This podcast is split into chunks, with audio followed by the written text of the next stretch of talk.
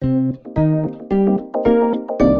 众问答：我原本今天早上六点就更新了本期节目，但是这期节目播出后，有一些听众就留言指出本期节目存在很多不严谨的地方，希望我能重新查实后再播出。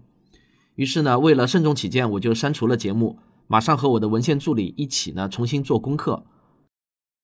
我们发现呢，确实是有一些问题，所以呢，我们对原来的文稿做了比较大的修订。现在呢，重新播出。如果你刚好是今天早上听过我这期节目的第一版，我看了一下，大约有两千多个播放量吧。那么，请您务必重听一遍，我修正了很多地方。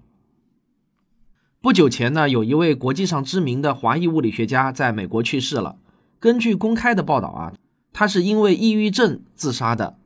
这个消息让很多人都想起了很多年前著名的影星张国荣，也是由于同样的原因，用差不多的方式结束了自己的生命。抑郁症这个词被中国人所熟知，在我的印象中呢，与两个人有很大的关系，一个就是我刚才说的影星张国荣。二零零三年他自杀的新闻啊，那是震撼了整个华人社会，一夜之间，抑郁症这个词传遍了中国的大街小巷。我呢，也就是从那个时候开始知道抑郁症的。还有另外一个人，就是大家熟悉的崔永元先生，他曾经公开宣布自己患有严重的抑郁症。不过，我们有时候会经常听到某些人拿崔永元先生的抑郁症调侃，甚至在相声里面，你也经常可以听到说：“哎呦，听说你最近抑郁了。”哈，像这样的调侃。实际上啊，我觉得这种对待抑郁症的态度是不对的。之所以会去调侃，还是从心里面不认为这是一种像感冒、肝炎，甚至是癌症一样的疾病，严重的呢，甚至会致命。大多数人还是把抑郁症当作是一种人的心理问题，不觉得是一种需要去医院治疗的疾病。今天呢，我就想来给大家谈谈抑郁症到底是一种什么样的疾病。首先啊，大家必须明白一点。人人都会偶尔有的心情抑郁和得了抑郁症，这是完完全全的两码事儿。最重要的区别呢，就在于程度和时长。谁都有心情的低潮，但如果三五天内就能自己恢复过来，看个电影、吃顿大餐、跑个几公里，心情就豁然开朗了，那这肯定啊就不算是抑郁症。按照 NHS 的定义呢，抑郁的时间超过两周，当中持续低潮且没有办法自行缓解。那就要考虑抑郁症的可能了。那抑郁症的临床表现到底有哪些呢？我现在手头有一本书，是陕西科学技术出版社二零一二年出版的《绸缎肝肠冒号解读抑郁症》，里面有一段对抑郁症症状的临床表现通俗化的解释。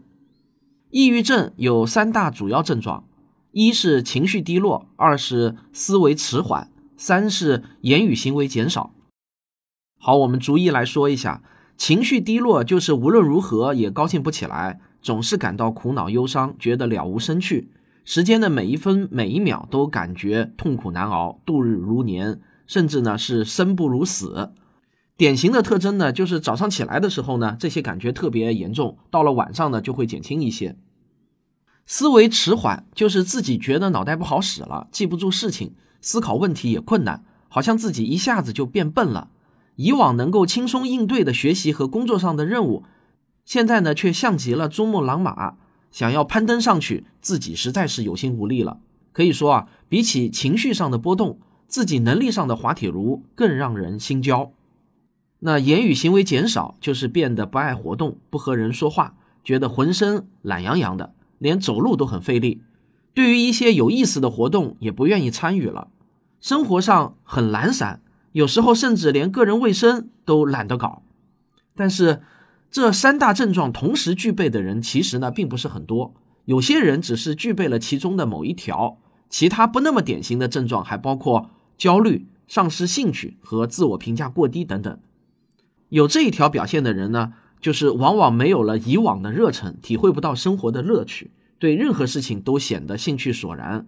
发展到后来呢，很可能就会一个人闭门独居，疏远亲友，回避社交，也可以说啊，他在情感上麻木了。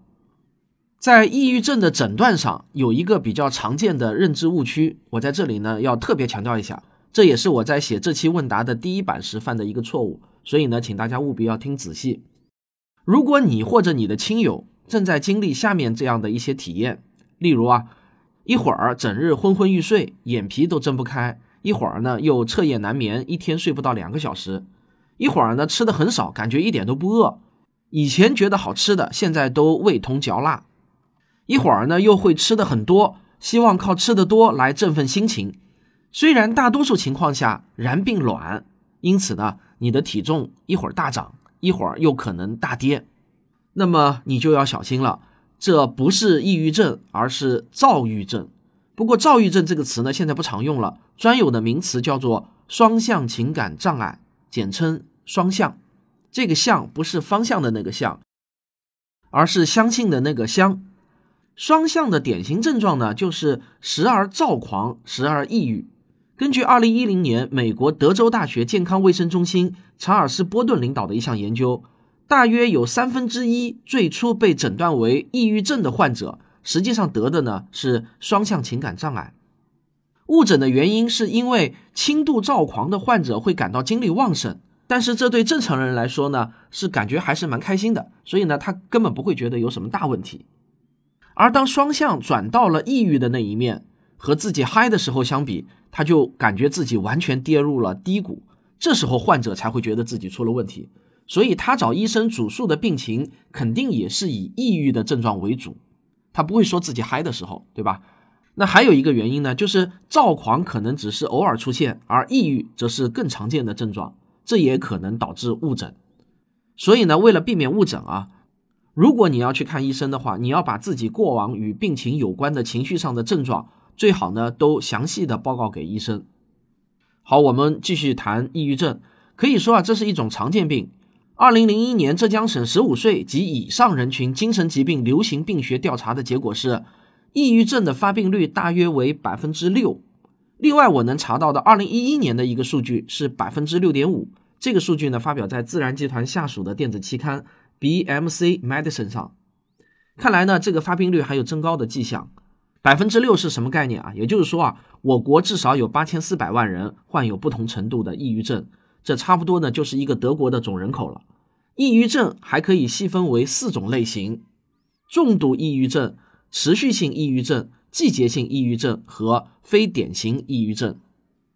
重度抑郁症的患者超过两周的时间一直处于极其抑郁的状态，凡事一般都只看到消极的一面，被空虚感、无力感和无价值感包围，进食和睡眠都会感到有障碍，还有头痛。反复想到死或者自杀的企图。根据澳大利亚和新西兰精神病学杂志上的一篇论文提供的数据，男性重度抑郁症患者的自杀风险远远高于女性。男性呢是接近百分之七，而女性只有百分之一。如果你对不同性别患者的自杀率这个问题感兴趣的话，也可以参考本期文稿中附的论文网址。持续性抑郁症与重度抑郁症的病状相似，但程度呢要轻一些。不过它持续的时间更长，持续性抑郁症一般要持续两年才能确诊，总的病程可以持续十年，甚至是一生。季节性抑郁症的症状与重度抑郁症相似，或者呢减轻一些。这种抑郁症的特点是在寒冷季节容易发病，多晒太阳可以减轻病情。对这种抑郁症的诊断，需要确认患者只在特定的季节发病，而在其他季节从未发病。对于患者来说呢？光照疗法似乎特别有效，还有一些患者在一些特殊情况下表现出了明显的抑郁症状，但不符合具体病症的诊断标准，那么医生就可以做出非典型抑郁症的诊断。好了，听了那么多呢，你如果啊觉得自己完全符合抑郁症的典型症状，那么我给你的强烈建议就是啊，你要把这个当做是得了肝炎一样的疾病，必须去正规医院看病了。如果你是去普通的医院就诊的话，那么你需要去挂神经内科。当然，最好呢，你还是要去专门的精神卫生中心。现在国内呢，基本上每个城市都有精神卫生中心了，只是大多数人可能都没有留意到。你稍微查一下就知道了。抑郁症也与大多数疾病一样，越早治疗效果越好。但是呢，如果你依然不把这个当做是一种疾病的话，那么很可能后果是相当严重的，影响学习、生活、工作不说啊。你还会因为吃不好睡不好而并发很多其他的疾病。因为我自己呢没有得过抑郁症，也从来没有去过精神卫生中心看病。但是为了今天这期问答，我特意详细询问了一位精神疾病的患者，我请他详细跟我述说一下他看病的经历。下面呢，我就把他在上海市宛平南路六百号的上海市精神卫生中心看病的过程简述如下，供你做一个参考和心理准备。在精神卫生中心，医生会详细询问你的各种症状，也会安排你进行问卷测试，并根据相应的情况对你做出病情的诊断。一般来说，都会开药给你吃的。说到这里呢，我就不得不提，有些人对精神疾病的药物存在着一些抵触心理，担心他们的副作用太大。并且认为自己一吃药就彻底变成了一个精神病人，这顶帽子呢就会显得很大。也有不少人觉得，精神病是否可以只通过和医生聊聊天、谈着谈着，甚至来一个什么催眠啊，解开一些小时候的心结，这个病就不要自愈了？但是很遗憾啊，这些影视剧或者小说中的情节，在现实生活中发生的概率很低。现在确实有收费很高的，类似像聊天啊、催眠这样的心理疏导治疗。但这些呢，也依然是辅助治疗，不能取代药物治疗，而且还真的挺贵的，也不进医保，老百姓呢是很难享受的。当然，这在我看来呢，并不是什么享受，任何疾病的治疗过程都不是享受。好在呢，现在精神疾病药物是纳入医保的，重性精神病则是纳入大病医保的。一般医生接待你的时间最多为半个小时。如果要进行一个小时以上的长谈，就需要选择特定的、提前预约好的专业类的咨询服务。当然，这个咨询费肯定是需要付的，名额也不是很多。一般医生的就诊以开药为主，你有具体的问题，医生通常也会解答，但医生不会和你闲聊，毕竟来就诊的人是很多的。精神类疾病的药物也有西药和中成药这两种。所谓的西药，我觉得更好的名称应该是现代医学药。而中成药更好的名称是传统医学药，因此呢，只要是正规上市的西药，都经过了大样本双盲随机对照实验，副作用在说明书上会列举的很详细，你可以自行判断这些副作用的风险是否可以接受。不过说句实话，如果你仔细看各种精神类药物的说明书，你就会发现，它们基本上影响了你身体的各个器官和方方面面，副作用是非常明确的。但是呢，治病就是这样嘛。只能是两害相权取其轻，也有一些宣称能够治疗精神类疾病的中成药，例如逍遥丸、解郁安神颗粒等等。如果你看说明书，你就会发现他们在不良反应这一栏啊，无一例外写的都是尚不明确。那是不是真的有治疗效果？这个呢，我不好评判。但是有一点我必须要提醒大家，尚不明确的含义是不知道有没有副作用，而不是没有发现的意思。有些人可能以为中药成分都是天然无副作用的，这个认知呢是极为错误的。天然与无副作用是不等价的。大自然中的各种毒素那实在是太多了。今天在这里呢，我不展开谈这个话题。所以呢，精神类药物我是强烈建议大家不要服用中成药的。精神类药物其实还有另外一项没有写明的副作用，就是戒断反应。如果你一下子猛地断药，可能之前各种噩梦般的体验又会重新找回你了，所以呢，医生一般对减药和断药都会非常谨慎的。